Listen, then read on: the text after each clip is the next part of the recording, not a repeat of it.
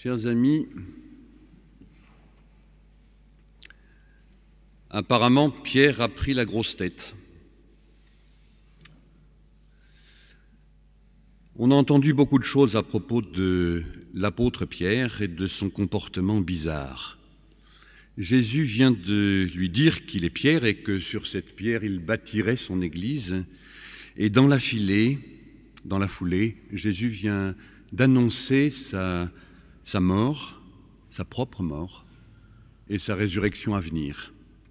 Et la première réaction de Pierre, c'est de prendre Jésus à part et de lui dire sa façon de penser. Et même, nous dit le texte en grec, de le réprimander et d'ajouter ça va pas se passer comme ça pour toi, pas comme tu le dis. Et là, nous, on se dit, faut peut-être pas exagérer. C'est pas toi, Pierre, qui va apprendre à Jésus son avenir ni comment gérer son ministère. Et on pense que Pierre a tort et que Pierre se trompe.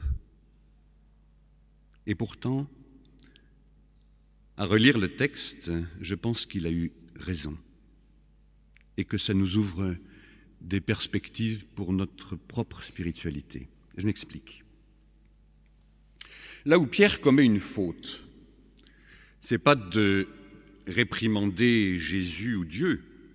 Ça, Jérémie ou n'importe lequel des prophètes l'a fait avant lui. Mais sa faute, c'est de parler d'avenir.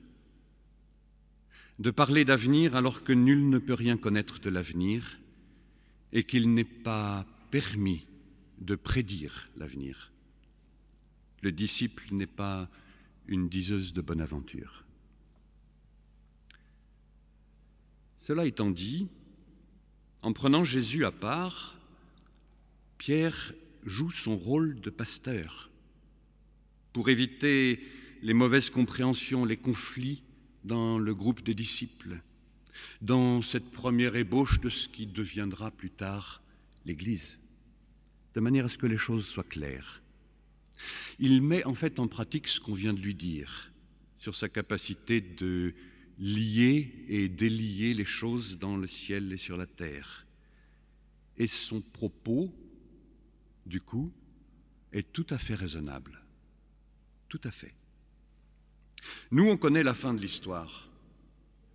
Mais au moment où Pierre intervient, l'annonce de la mort et de la résurrection peut paraître un petit peu, comment dirais-je, farfelu.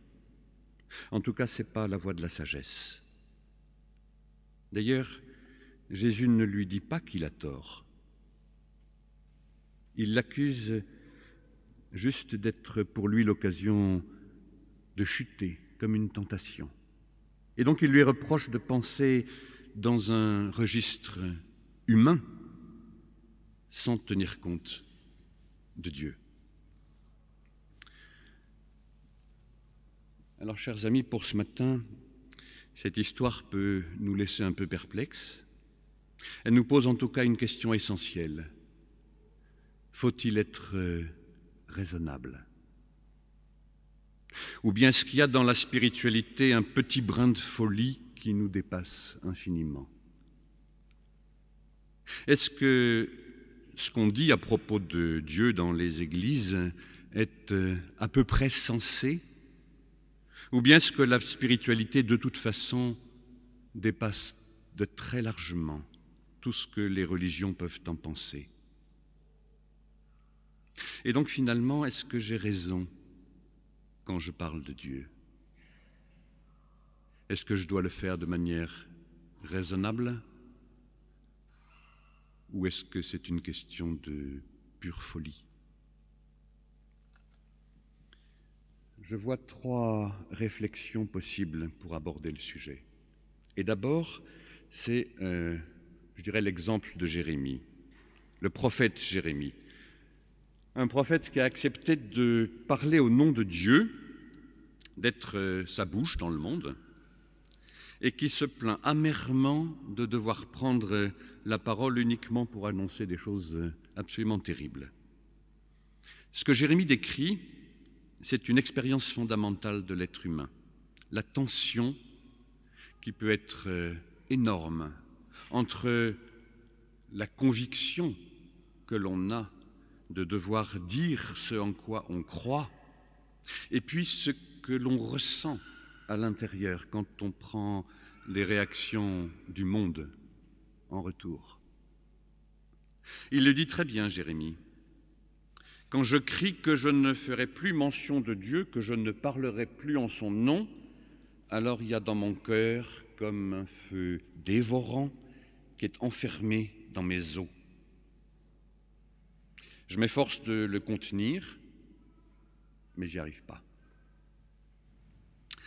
C'est le tiraillement humain qui est décrit là, un tiraillement humain entre la mission raisonnable et ce que l'on ressent au plus profond de soi, la conviction spirituelle. Pour prendre un exemple, quand vous discutez avec un ami et qu'il n'est pas du tout d'accord avec vous sur une question essentielle de spiritualité ou d'éthique, comme, euh, mettons, l'euthanasie, le sens de la vie, l'utilité de l'Église.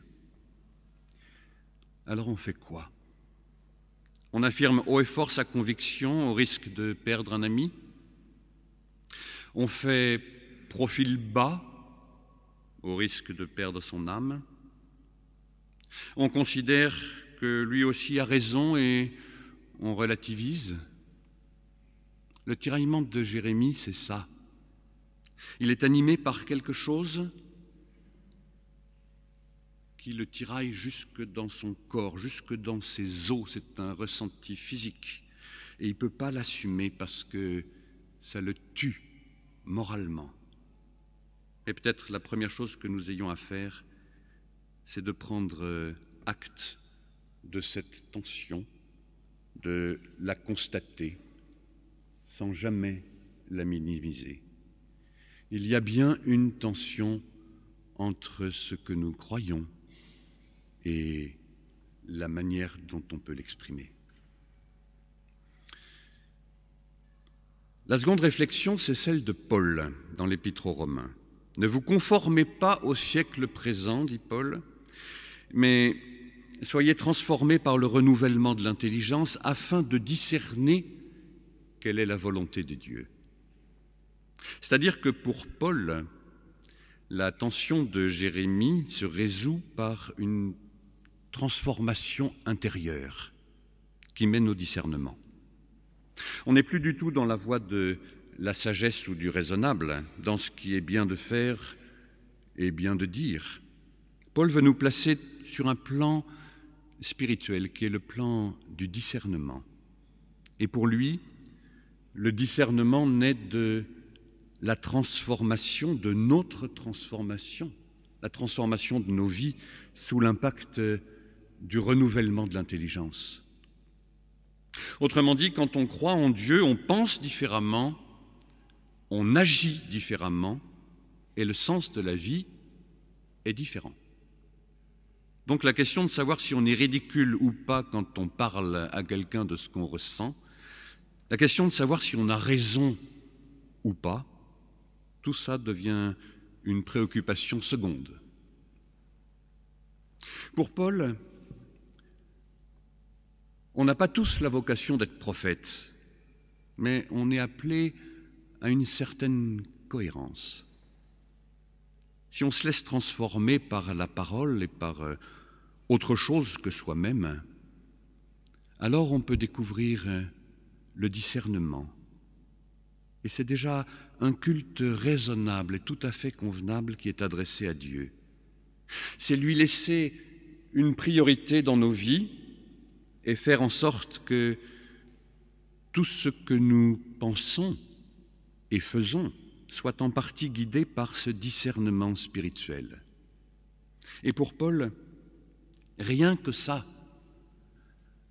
je dirais, ce serait déjà pas mal.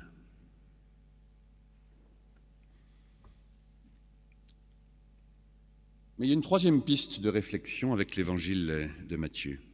Et c'est Jésus qui vient donner une autre dimension.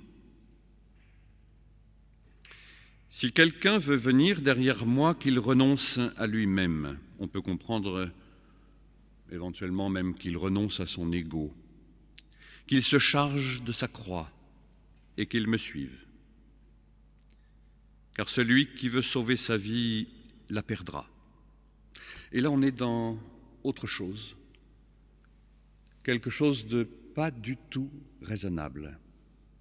Parce que quelqu'un qui renoncerait à lui-même, qui n'aurait donc plus d'ego, qui accepterait n'importe quelle épreuve et qui n'attacherait aucune importance à sa vie, personnellement, j'en connais pas. Ce que dit Jésus, c'est strictement impossible à suivre, parce que c'est au-delà de la, cohérence humaine ou de l'effort qu'on peut fournir. On peut dire ce qu'on veut, mais même dans les églises, même dans les associations humanitaires les plus magnifiques, les salariés, les bénévoles ont besoin d'un minimum de reconnaissance ou de considération, au moins le sentiment d'être un peu utile à quelque chose, d'avoir raison, ou en tout cas d'avoir raison de faire ce qu'ils font. On ne peut pas être des héros ou des prophètes tout le temps. Mais en disant ça, Jésus place résolument la barre beaucoup, beaucoup, beaucoup trop haut. Comme pour nous dire que le problème, ce n'est pas de répondre aux questions qu'on se pose sur les limites du raisonnable. Ce n'est pas de vouloir suivre Jésus ou de vouloir bien faire ou de faire ce qu'on peut. Ce n'est pas ça le problème. Alors, il va ajouter une phrase très bizarre. Celui qui perdra sa vie à cause de moi la trouvera.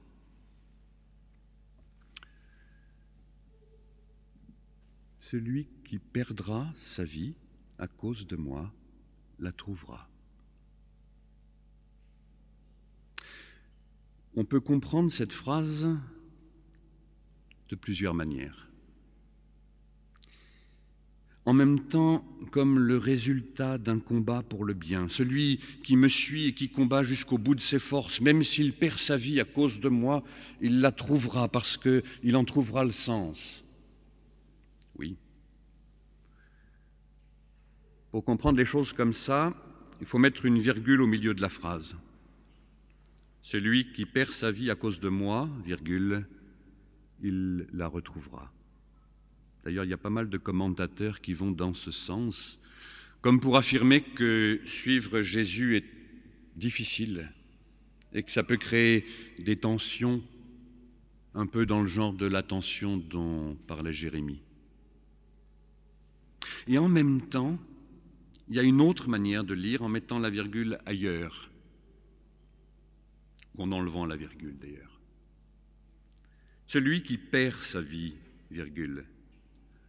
à cause de moi la trouvera. Et ça, ça pose l'être humain comme étant en recherche d'une vie pleinement vécue. Ça pose Jésus comme celui qui vient vers cet homme pour lui redonner de la vie, de la force, de l'humanité.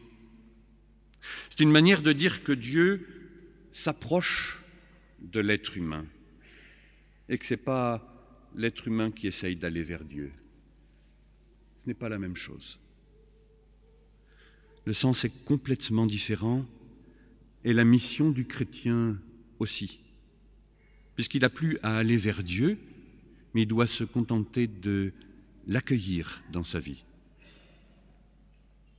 Alors pour traduire les deux mouvements de cette phrase, qui peut paraître euh, bizarre, en tout cas deux mouvements qui peuvent paraître contradictoires, Certains, certains de nos traducteurs ont enlevé la virgule, ce qui est assez normal parce qu'il n'y a pas de virgule dans le texte grec. Et voyez-vous, c'est le fruit de cette troisième réflexion proposée par Jésus. Il s'agit de considérer que les deux sens de la phrase ont la même légitimité spirituelle. La militance de s'engager à fond pour Dieu et l'ouverture de se laisser pénétrer par lui, de le laisser entrer en nous et nous transformer. Ce sont deux modes de spiritualité différents, comme une respiration. On inspire, on expire, on inspire, on expire.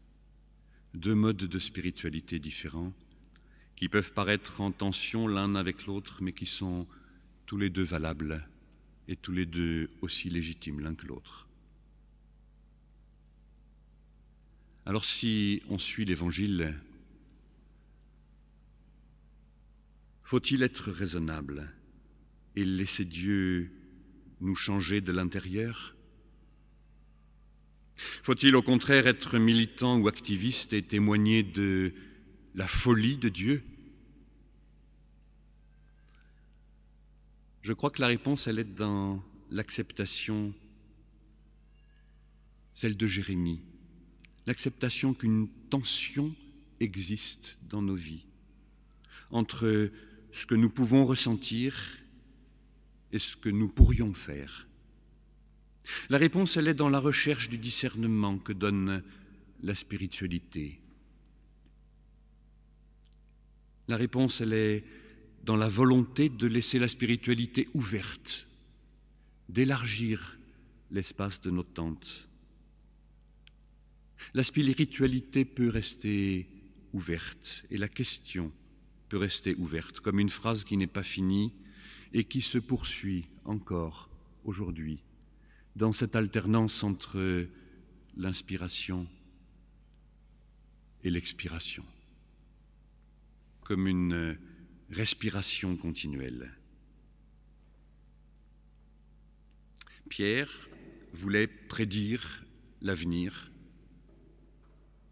Et en fait, il enfermait Jésus dans son idée. Il n'y avait pas tellement d'alternative à son acte. Jérémie voulait ne plus parler de Dieu et laisser tomber son intime conviction, quitte à se mettre lui aussi dans une impasse et souffrir jusque dans son corps.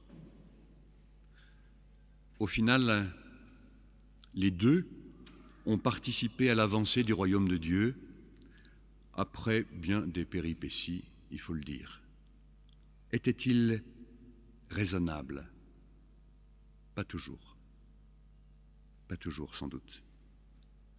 Mais les deux ont assumé à la fois la militance et à la fois le raisonnable, à la fois l'expiration, à la fois l'inspiration.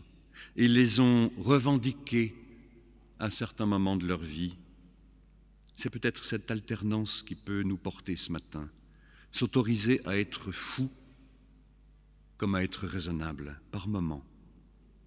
Inspiration, expiration, selon ce que nous aurons à vivre, selon les rencontres que nous ferons c'est dans cette alternance maintenue et assumée, c'est dans cette tension rendue féconde qu'avance le royaume, le royaume de Dieu et notre vie à nous.